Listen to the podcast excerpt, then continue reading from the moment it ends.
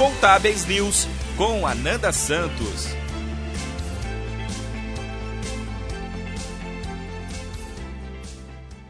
A semana de quatro dias úteis de trabalho está ganhando força em vários países. Nesta semana, o Reino Unido iniciou um projeto piloto com duração de quatro semanas para ver se o modelo funciona por lá. Durante o período, cerca de 70 empresas vão reduzir a jornada original de trabalho para 80%, mas os colaboradores vão continuar a receber seus salários integrais, ou seja, sem nenhum corte.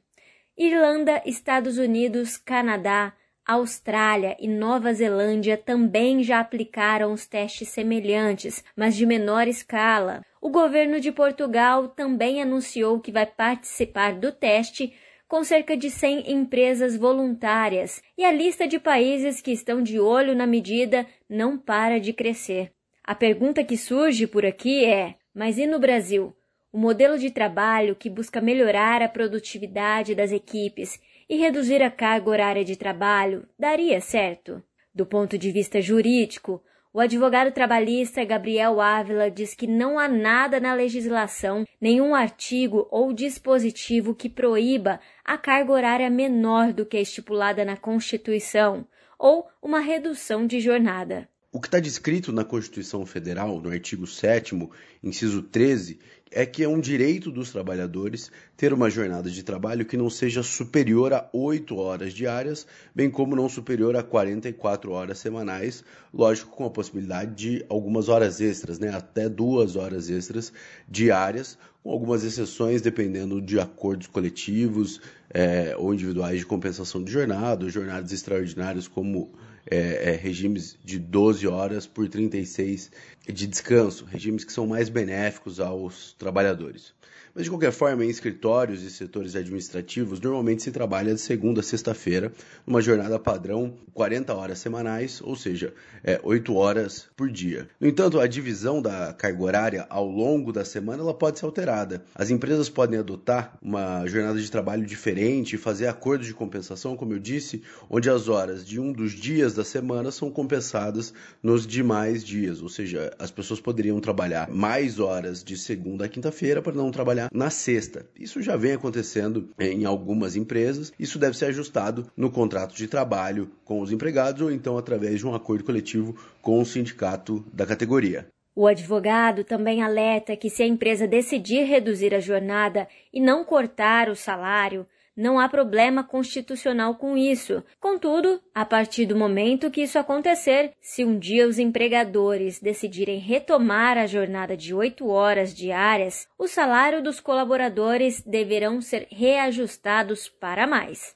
Se a empresa reduzir a jornada de trabalho e não reduzir o salário, é importante que tenha-se em mente que essa condição vai aderir ao contrato de trabalho, tornando-se um direito adquirido, parte do contrato e depois não pode ser alterada unilateralmente. Isso significa que no futuro, se a empresa quiser é, voltar à jornada anteriormente praticada, ou seja, aumentar as horas de trabalho por semana ou por dia, terá que naturalmente aumentar o salário dos seus empregados. É recomendável, de todo modo, que qualquer alteração nesse sentido seja formalizada por meio da assinatura de um aditivo ao contrato de trabalho. Mas pode citar ainda outras formas de redução de jornada, como contratos de trabalho por produtividade, em que a remuneração se dá com base nas entregas e resultados. Nesse modelo de remuneração, desde que respeitados os limites máximos permitidos, não importa se o empregado vai trabalhar dois, quatro ou seis dias da semana, o importante é que as metas e resultados sejam atingidos e os limites limites constitucionais sejam respeitados. Isso funciona muito bem para atividades mais intelectuais, como desenvolvimento de softwares, área de marketing, publicidade ou até mesmo advocacia. O médico e psicólogo Roberto Debski diz que a implantação do modelo de trabalho de quatro dias úteis seria muito positiva do ponto de vista de saúde e qualidade de vida dos brasileiros, já que eles passariam a ter pelo menos 20% do tempo que gastariam com o trabalho para poder concentrar esforços em seu bem-estar. Além disso, ele acredita que a redução de jornada também seria refletida na redução de doenças ocupacionais. Se você tiver uma jornada mais flexível, se você tiver essa, contrapartida da, da empresa de dar um tempo a mais para o colaborador, é uma relação também de confiança, de é, apostar no colaborador e o colaborador entregar para a empresa, então melhora também a qualidade do, do relacionamento entre o colaborador e a empresa, o ambiente organizacional deve melhorar também, e as doenças ocupacionais, os problemas, provavelmente com isso também terão uma melhora, porque a pessoa vai poder utilizar esse tempo para si, para o seu lazer, para a sua saúde, para a sua qualidade de vida, e isso vai repercutir favoravelmente na organização também um colaborador com mais saúde, com mais satisfação, com mais prazer, ele vai ter uma possibilidade de trabalhar de uma maneira melhor, de produzir mais, de faltar menos. Então, teoricamente, é algo muito positivo, muito favorável. Temos que ver isso na prática como vai acontecer. Mas o grande ponto dessa discussão de redução de semana de trabalho não gira apenas em torno de quesitos jurídicos ou de saúde ocupacional. A cultura organizacional de cada país precisa ser considerada quando é proposto um modelo de trabalho novo, disruptivo. Será que a maior parte das empresas do Brasil está preparada para essa mudança? O especialista em análise de perfil comportamental, desenvolvimento de carreiras e treinamento na área de desenvolvimento humano, Eric Arruda, diz que para que essa medida se torne realidade por aqui, ainda temos grandes obstáculos pela frente e o principal é a produtividade dos profissionais brasileiros. Tem vários estudos que medem isso há muitos anos. Um último, é, o que eu estava olhando, que eu estava estudando recentemente, saiu em 2021, da FGV, mostrando qual era a produtividade média do brasileiro. E são dados bem alarmantes que mostram o quanto o nosso mercado, nosso, nossos setores ainda são improdutivos. Quando comparado com um trabalhador, um profissional norte-americano, o profissional brasileiro hoje, ele tem 25% da produtividade de um profissional americano. É basicamente um quarto. E esse número começou a ser medido, esse estudo trabalhar desde 1995. E a gente vê no, em alguns setores da indústria que a produtividade do brasileiro diminuiu. Pelo contrário, né, de, de aumentar, de desenvolver, não, diminuiu. Então se produz menos do que comparado a alguns anos atrás. E esse é um grande ponto que a gente precisa trabalhar e desenvolver, e é um problema crônico do Brasil e que as empresas trabalham muito, desenvolvem muito, de buscar em treinamentos, em desenvolvimento, em capacitar. É, isso vem desde a base, desde a escola, né, para que os profissionais sejam mais produtivos. Num ranking mundial, o Brasil está perto do 80 lugar é, em termos de produtividade. Então está tá bem atrás é, de muitas outras formas de, de trabalho, de outros lugares, outras culturas e tudo mais. O especialista também reforça que, antes de tudo, os brasileiros precisam entender dois pontos: o que é de fato ser produtivo, já que isso é muito confundido com trabalhar de forma rápida, e que as lideranças têm papel importante na produtividade das equipes.